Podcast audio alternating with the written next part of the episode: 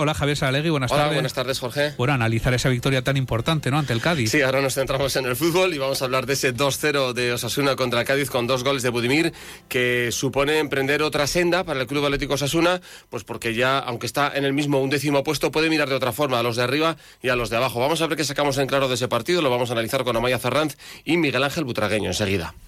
En un gran día, Javier, ¿no? Como todos lo son para donar sangre. Un gran día para donar sangre este lunes de inicio de semana y de mitad del mes de febrero. En la página web de Adona, que es adona.es, tienen ustedes toda la información y el teléfono para pedir cita y llevar a cabo esta acción solidaria que salva vidas, donar sangre. Hasta las 3 de la tarde les acompaña Javier Saralegui en Onda Deportiva. Hoy en Caliente Caliente, hasta aquí llega la información de Navarra. Buenas tardes. Navarra en la Onda. Javier Saralegui, Onda Deportiva.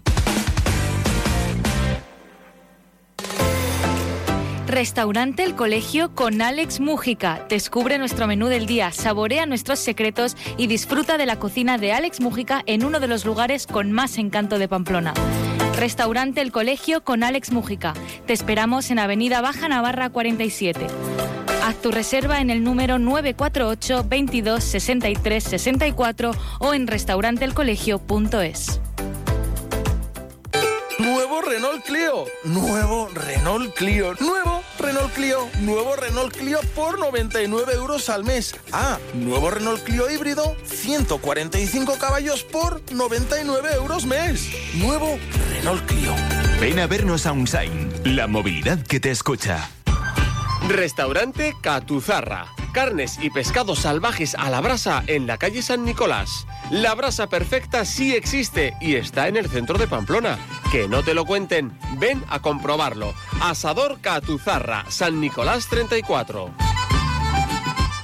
Descubre el plan Disfruta Seguro de Caja Rural de Navarra. Tendrás mayor protección al agrupar tus seguros pagando mes a mes. Dispondrás de ventajas exclusivas, gestor personal, orientación médica y asesoramiento jurídico telefónicos, experiencias de ocio. Disfruta de la vida y confía el resto a Caja Rural de Navarra. Consulta condiciones en cajaruraldenavarra.com.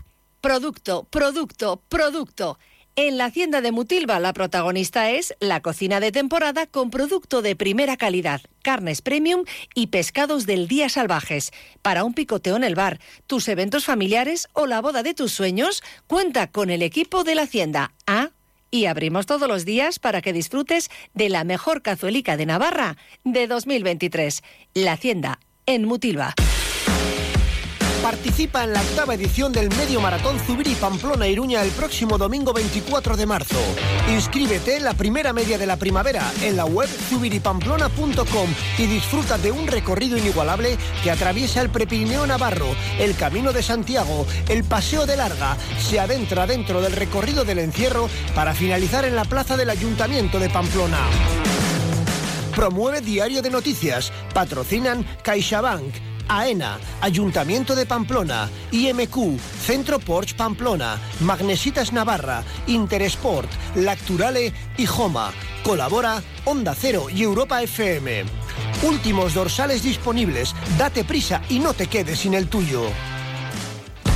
Bar La Botería, tu punto de encuentro en el centro de Pamplona, con plato del día por 7,95 euros, pinchos al momento, además de raciones, tostadas y cazuelas. En Bar La Botería podrás elegir entre una gran variedad de vinos y combinados servidos al detalle, en mesa interior o en su espaciosa terraza. Y si te pasas a desayunar podrás probar sus bizcochos caseros. Bar La Botería en Avenida Roncesvalles, junto a la Plaza de Toros, 948 22 51 18. Cuando algo te sorprende, cuando vives algo inesperado, sientes una emoción difícil de olvidar. Esto es lo que sentirás al conducir la nueva gama electrificada de Honda. Escoge un híbrido autorrecargable, enchufable o 100% eléctrico completamente equipado de serie y siente una experiencia de conducción deportiva que te sorprenderá. Nueva gama electrificada de Honda. Espera lo inesperado. Visítanos en Tecnavarra, Polígono Tayunche 2, calle D43, Noain o en tecnavarra.com. Caliente, caliente. Javier Saralegui, Onda Cero. 2 y 46 minutos. Estamos aquí en la emisora en Cortes de Navarra, pero podríamos estar tan a gusto los tres en la hacienda. Amaya Zarrán, buenas tardes, ¿qué Hola, tal? buenas tardes, muy bien. Miguel Ángel Butragueño, buenas tardes. Muy bien, eh, Javier y oyentes. Porque ya sabéis que en la hacienda en Mutilva tenemos, bueno, desde la mejor cazuelica de Navarra de 2023, que tenían allá una cazuelica de marmitaco de atún, con tacos de lomo bajo confitados, patatas al parmentier y guiso de callos de atún, hasta todos los programas especiales que están haciendo durante este mes de febrero, los martes, los miércoles, los jueves, los viernes, para que tengas entretenimiento y para que comas a gusto en la hacienda de Mutilva con Enriquito. Pues la verdad que se está muy a gusto allí, como estamos muy a gusto aquí, como se está muy a gusto Amaya, eh, hablando de Osasuna, cuando ha habido victoria. Sí, pero Eh, no, yo ahora me voy, porque después de lo que acabas de contar de la hacienda, me voy para allá. Rápidamente, ¿no? Venga, espera un poco hasta las 3 que acabamos, porque la cocina la tienen abierta muchas horas allí, ¿eh? 2-0 Sí, sí, contra el 2-0. Cádiz. 2-0 y con, bueno, 2-0 y con dos partes bastante diferentes, porque Mm. la segunda parte fue muy tranquila, muy bien. La primera parte, o sea, no tiramos a puerta en toda la primera parte. Es que está siendo Sasuna está siendo para mí muy irregular. Hay unos partidos, o sea, en el mismo partido, muchísimas diferencias. Yo la primera parte, cuando terminó la primera parte, yo decía, pues es que esto vamos a acabar igual, o sea, 0-0, si con suerte, o si no, al final mirando la hora en el último Mm. minuto, pero no, cambió. Lo que es el fútbol, que a veces parece como eh, los futbolistas y, y el juego del equipo en general, como los escolares que van aprendiendo cosas durante el curso y dices, claro, mira, ahora este sabe esto que antes no sabía, ¿no? Le enseñaba a dividir y y antes no sabía dividir, entonces ahora pues aprecias esa evolución. Pero es que los futbolistas parece lo mismo. Y me explico, Miguel Ángel, eh, quería Yago Barrasate que Osasuna atacara muy diferente a como lo hizo contra el Celta, porque contra el Celta el balón iba muy lento, muy lento, decían, teníamos el balón sin hacer daño, entonces al equipo se le veía querer imprimir más velocidad, pero no lo conseguía. Decía, bueno, ¿no? han aprendido parte de la lección, quieren atacar con criterio, no consiguieron atacar con criterio en la primera parte, ¿no? No, la verdad que fue un partido, mm, sobre todo eso, la primera parte, como dice Amaya y tal, un rollo, ¿no? Fue eh, un partido que podía, se podía haber decantado por cualquiera de ellos, ¿no?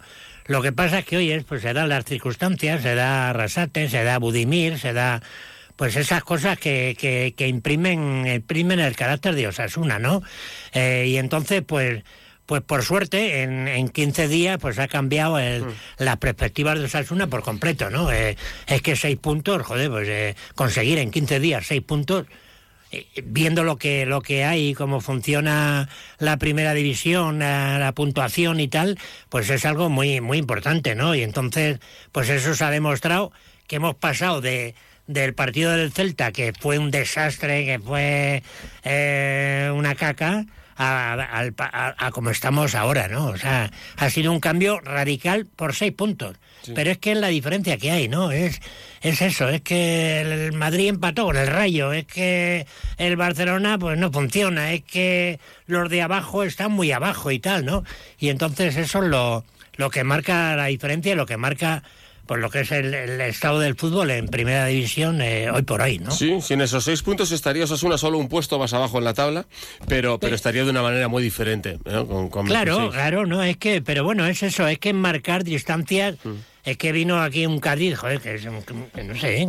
con lo bien que jugó el Cádiz, con lo bien que, que jugó el año pasado, por ejemplo, ¿no? Eh, y este año pues está to- totalmente derribujado, ¿no? O sea, Sí, lo que y es el tercero, es el que tenemos ahí a lejos, Mm. pero bueno, ahí lo tenemos. En... Recordad que este partido se había dado hace solo 10 semanas, en la jornada 16, o sea, para ser ida y vuelta de la liga, ¿no? O sea, fue poco antes de, o sea, con la Navidad en medio, dos meses, ¿no? Y es el penalti, es el partido en el que eh, le pitan un penalti a favor de Osasuna, que el Chimi remata de cabeza, el balón se va fuera y pega en la mano de un defensor del Cádiz, ¿no? Que luego Mm. me dirá Cantalejo y dijo, esto no tenía que haber sido penalti y tal Sí. igual. Ahí tampoco el Cádiz estaba tan, tan desahuciado, aunque estaba ya en su, en su dinámica sin ganar. Lo que pasa, Maya, es que yo sí, se le notó al Cádiz que, que le echaba ganas, que hacía cosas bien, pero claro, en cuanto los equipos están así, cuando, cuando se les asestan un mazazo como el primer gol, ya se vienen abajo, eso sí se notó. ¿no? Sí, es que es totalmente la, mentalidad y la cabeza. Al final estás mirando más hacia abajo que hacia arriba, que es lo que le pasa al Cádiz y lo que nos pasa a nosotros. Y eso te pesa muchísimo en las piernas. Estás viendo que has fallado una ocasión, estás viendo que intentas tirar a puerta y no te sale, no te sale nada, y de repente llegas a Osasuna y en una jugada, en una jugada, porque tampoco había muchísimo más, eh, te marca un gol y entonces te quedas ya hundido y luego ya encima en el minuto 90 al segundo yo entiendo que el Cádiz lo que tiene ahora mismo es un peso en la cabeza que está afectando a las piernas Ahí se empieza a disfrutar Osasuna, ahí se empieza a jugar mejor. Eh, Miguel Ángel, con el marcador a Sí, favor. hombre, ¿no? claro, ahí empezamos a ver claro. el estilo Sí, más sí. reconocible, Sí. más profundidad, contragolpes también. El Cádiz merodeó el empate, ¿eh? Sí. Sin peligro real. Sí, no pero- tuvo, lo que pasa es que, que no hace, bueno, no acertaron porque pues, y es lo que hay, es lo que hay, ¿no? Y, y no acertaron y tal, y entonces eh, pues, a raíz del gol de Osasuna cambió el partido, por supuesto. O sea que fue, fue muy importante, ¿no? El problema es que ahora hay que llenar, que quedan 13 jornadas. O sea que es que, a ver, a ver, el Arrasate, que es el en el que hay que confiar en este momento, pues tiene que plantearse un objetivo, ¿no? Porque es que hay muchos puntos todavía, ¿verdad? Es que, joder, que, que- que tenemos 13 partidos, Hombre, ¿no? que con Eh, 32 no te salvas, ¿eh? Pero vamos. eh, no, no, eh, pero bueno. Es que no sé, hay que pensar y hay que ilusionar, sobre todo hay que ilusionar a la gente, ¿no? Es- A mí lo que me resulta curioso es que estamos a 15 puntos del descenso, pero estamos a 8 Sí. de la Real Sociedad que está en puestos de Europa. Es. Y el año pasado, que teníamos también nosotros otra cabeza, como el Cádiz, el año pasado estaríamos diciendo, solo, o sea, hay muchísimos puntos para llegar a puestos de Europa, porque solo nos separan 8. Ahora, lo de arriba ni lo miramos, hacia abajo tenemos 15, que son el doble, y Sí. en cambio estamos mirando hacia lo de abajo y estamos preocupados porque queda mucho partido, mucha liga, para eh, at- atascarnos donde estamos. Ya. Entonces el problema es la mentalidad curioso, que tenemos, ¿eh? tanto los jugadores como el entrenador, imagino, Claro. como los espectadores, los aficionados que estamos. Yo antes, el año pasado, pues como nos pasaba a todos, mirábamos la clasificación y mirábamos hacia arriba. Lo que había hacia abajo es que no nos importaba. Y este año, estando más cerca de arriba, estamos mirando hacia abajo. Es que Es la vamos- la, cabeza que tenemos. Vamos, son tantos los Sí. vaivenes y vamos tan a trompicones. Hemos querido, hemos hecho también lo que decía Yago de la aceptación de la realidad, que todo hubo un momento en que dijimos, vale, se acabó esta temporada, Osasuna va a ser como casi siempre a pelear por la permanencia. Entonces ahora te plantas, como muy bien dices, Claro. muy cerquita de los de arriba. Es que estamos a ocho. Y no, no miramos que Las Palmas es, eh, tiene solo tres puntos más que Osasuna, Claro. que está haciendo una gran liga Las Palmas. Claro, ¿no? y todo el mundo puede- diciendo, fíjate, Las Palmas, cómo está hoy Las Palmas. Y Alcanzar. dices, ya, pero si es que nosotros estamos ahí, Mm. ¿por qué no lo miramos hacia arriba? ¿Qué, nos ha- qué nubarros nos han puesto en la cabeza que nos impide mirar hacia arriba, no? Es, curioso. que ese, ese tiene que ser el objetivo de Osasuna, ¿no? Eh, a ver qué hacemos. Es que todavía queda mucha liga, quedan muchos partidos. Eh, yo creo que el, único, el Real Madrid es el único que tiene que venir por aquí. El resto, pues, no sé, son fáciles, son salidas. Yo creo que, bueno, tenemos a Leti Bilbao también. eh, pero Por bueno, cierto, que, perdona, ha salido ya sábado a las 4 y cuarto el partido contra el Real Madrid. Ah, sí, del verdad, día sí. di- eh, 16, 16, sábado a las 4 y cuarto. Estamos 16 de marzo. a las cuatro y cuarto, ¿no? de- Últimamente. sí, sí, sí, sí. Porque ya el lunes no hay. Eh, ¿El del Alavés? Del Alavés. Ah, bueno, quitando, 4 claro, el, el próximo que tenemos en casa, Sí. que es el, el del Alavés. Oye, os planteo dos nombres propios. Amaya, eh, Budimir. Budimir, 12 goles, 13 según la liga, 12 para nosotros, no contamos de las palmas, pero bueno, la actuación y, y- cuánto de determinante está siendo el croata. Budimir está siendo muy determinante, sobre todo porque él tiene una ambición muy grande que es batir su propio récord. Y eso hace mucho, perdón, hace mucho para un jugador. O sea, él está muy contento, está enchufado, pero para mí, en este partido, eh, la- para mí la persona determinante en este partido fueron dos, que fue la salida de Pablo Ibáñez y Jesús Ares. Ujú. Para mí el partido cambió radical, por supuesto con el gol de Bodimir, pero antes con la salida de estos jugadores que para mí revolucionaron el partido. O sea, por primera vez yo vi que ese ataque un poco eh, como a rápido, pero sin Sí. cabeza, que estábamos teniendo en la primera parte, se centró, se revolucionó y fue efectivo. Para mí los nombres determinantes del partido fueron esos dos. Que se unían a, a un grupo de cinco eh, navarros en el centro del campo, todo el Sí. bloque central.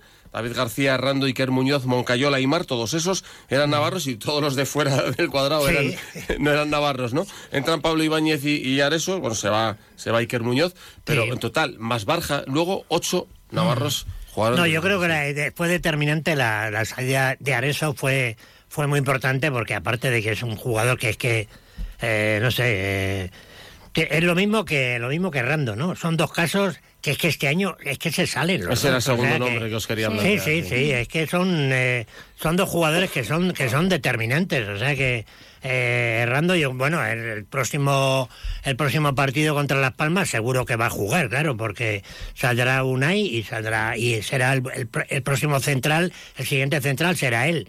No que, no creo que vuelva eh, Arrasate a tres centrales, no creo, eh, porque Casi viendo la experiencia y tal, pues Está Catena, pero tiene que apostar. eh. Pero Catena mejor que no juegue. Mm, ni no, con pero que, que- centrales, ni con que al estar, que al estar Rubén Peña, no, tocado eh, claro, ya, ya, claro, y pero- entonces eh, yo creo que Rando y Unai García para, la- para el partido de Las Palmas son, son imprescindibles y tienen ya el puesto, el puesto garantizado, ¿no?